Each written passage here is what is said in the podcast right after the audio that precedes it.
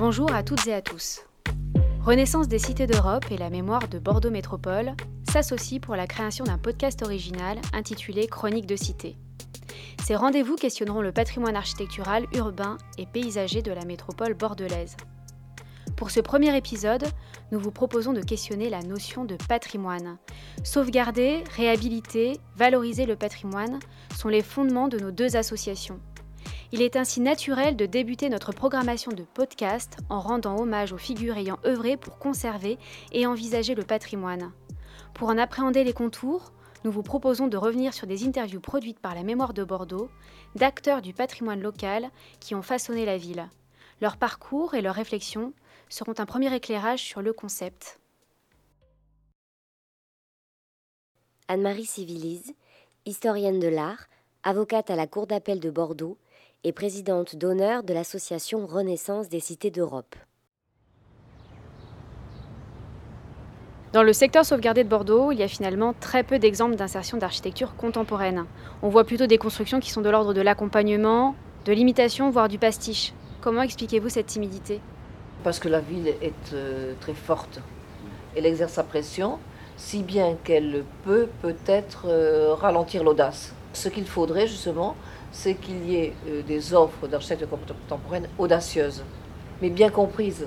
Et ça, on n'y est pas encore arrivé. Je pense qu'il euh, faut qu'il y ait cette culture urbaine, mais c'est une culture urbaine qui doit permettre de se dépasser, de se dépasser pour euh, continuer la ville. On n'a pas, dans les dents creuses, dans les espaces qui restent encore à conquérir, une architecture avec sa force, sa propre force, mais c'est ça qui est très compliqué. Si c'est réussi, ça sera majeur. Une architecture contemporaine forte, même qui peut être signée, euh, mais qui sera euh, dans le prolongement, qui aura des liens, voyez, euh, avec ce qui existe. Finalement, on est obligé de reconnaître qu'aujourd'hui, le seul bâtiment donc, qui ait pris sa place et qui soit en rupture totale, c'est le palais de justice. Ce qu'ils ont fait au CAPC, c'est extraordinaire. Ils ont su donc révéler les forces de cet entrepôt, euh, à la fois donc avec une lecture et un geste très contemporain, sans rien enlever. Je pense qu'il ne faut pas s'endormir. La gratification donc, qui a été accordée à la ville de Bordeaux euh, entraîne des obligations. Tout ne s'arrête pas.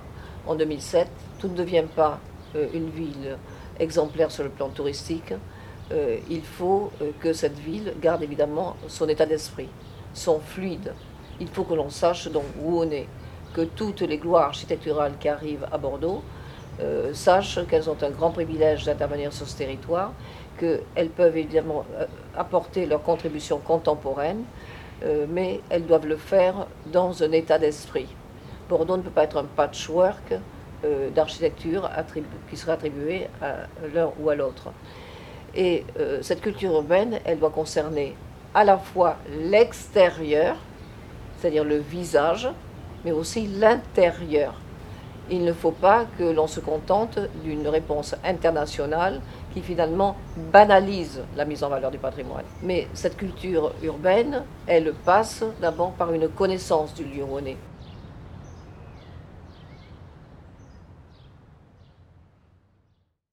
Robert Coustet professeur d'histoire de l'art et de l'architecture à l'université Bordeaux-Montaigne. Vous n'avez eu de cesse d'attirer l'attention sur le patrimoine de notre ville et de notre région, parfois en danger. D'où vient selon vous ce culte du classicisme et ce mépris qui a conduit à ne pas protéger à Bordeaux des bâtiments du 19e et du 20e siècle? Je crois que le bon mépris est, est exact. Euh, alors, c'est un mépris qui était fondé euh, sur le chauvinisme et sur l'ignorance absolue. On ne voulait, on voulait pas voir, mais je crois qu'on ne pouvait pas voir tellement euh, la, culture architecturale était restreinte à ce domaine. On n'imaginait pas qu'il puisse y avoir quelque chose d'autre. Ça avait été euh, conforté par, des maîtres quand Camille Julien, Paul Courteau, qui a inventé la cité Bordeaux, ville classique. Donc on, était dans des certitudes qui rendaient aveugle. Et moi, cette certitude, je ne l'avais plus, parce que d'abord, j'avais reçu déjà un enseignement donc plus, plus, ouvert sur le monde. Lorsque j'étais au Brésil, euh, tous les ans, je revenais en vacances en France, c'était un hiver, et je faisais le détour par New York et par les États-Unis. Euh, donc mon séjour au Brésil a été l'occasion de découvrir, euh, en 68, j'étais à New York. Voilà, c'était la, une très, très belle, très magnifique époque. Euh, très dynamique, très créative. Et bon, j'étais sous le choc de New York comme, comme tant d'autres, et de la culture américaine. Depuis toutes ces années, notre regard sur le patrimoine a bien changé. Doit-on cultiver la nostalgie de notre regard? Alors je vais vous dire, à propos de la nostalgie, la nostalgie c'est c'est un sentiment. Il tient au tempérament de, chacun, et, il y en a qui se plaisent dans une sorte de délectation morose euh, à laquelle on n'échappe pas. Euh, je suis un vieil homme, et donc je sais bien que la nostalgie, elle est inévitable, et que chacun aura sa nostalgie. C'est un droit. Ceci étant dit, je me rends bien compte que c'est un sentiment totalement inutile. Ce n'est pas un sentiment positif, car il est confronté confronté à une réalité avec laquelle il faut vivre, avec laquelle on ne peut pas, à laquelle on ne peut pas échapper. Par conséquent, je suis pour une anostalgie de raison et également raisonnable. Vous savez, je crois, quand on passe dans des villes très riches, dans des vieilles villes, la, la plus belle ville du monde pour moi, c'est pas Bordeaux, c'est Rome. Et quand vous voyez dans un un mur moderne, tout d'un coup, euh, l'inclusion d'une pierre antique que l'on a préservée. Euh, quand vous voyez, c'est très menu, les grands monuments, c'est très beau, mais les menus témoignages, c'est ça, c'est irremplaçable, c'est beaucoup plus presque, beaucoup plus, j'exagère, mais c'est également très identitaire. Denis Mola vient d'ouvrir sa nouvelle salle de conférence. Euh, eh bien, je suis très heureux que l'on ait préservé la pompe à essence qui était là. Euh, c'est très bien. Maintenant, si elle avait disparu, si elle disparaît un jour, ça ne sera pas le drame de la ville de Bordeaux. Mais qu'elle y soit, ça pose, on passe là, on est, dans un lieu qui est particularisé par la présence de, ce petit objet euh, urbain. Voilà, je crois qu'il faut, il faut, il faut aimer les, la diversité dans la mesure où elle ne perturbe pas l'essence même, l'âme de, euh, de la ville. Pierre Coudroy de Lille, guide touristique durant près de 30 ans à Bordeaux. Notre regard sur le patrimoine a changé depuis 50 ans. André Malraux disait, lorsqu'il créa l'inventaire général, que cela relevait d'un processus de filtrage. Quelle est votre perception de l'évolution de la notion de patrimoine? Mais d'abord, ce mot patrimoine, donc on emploie couramment, c'est quand même un, mot qui est d'origine notariale. Hein?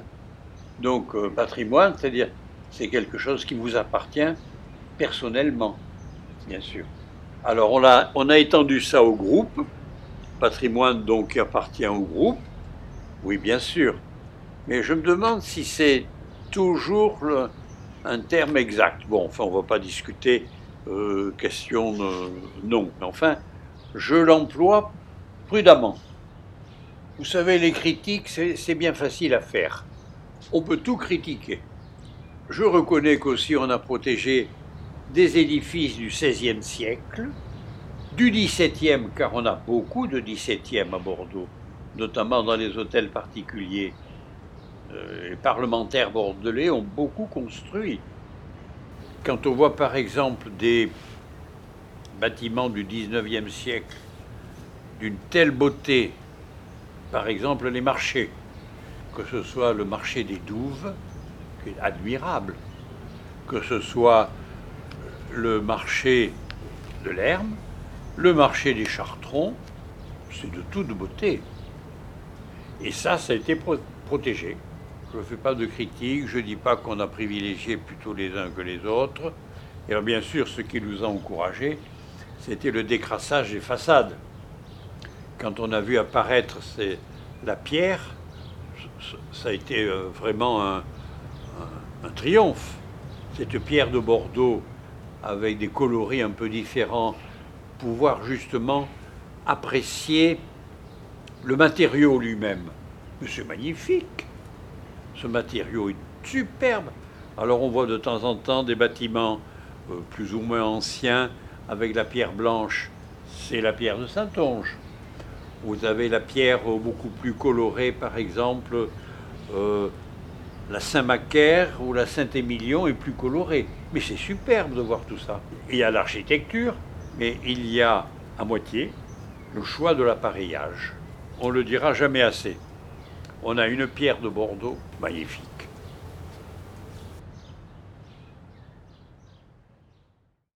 Philippe Prévost, responsable du service patrimoine de l'Office de tourisme de Bordeaux.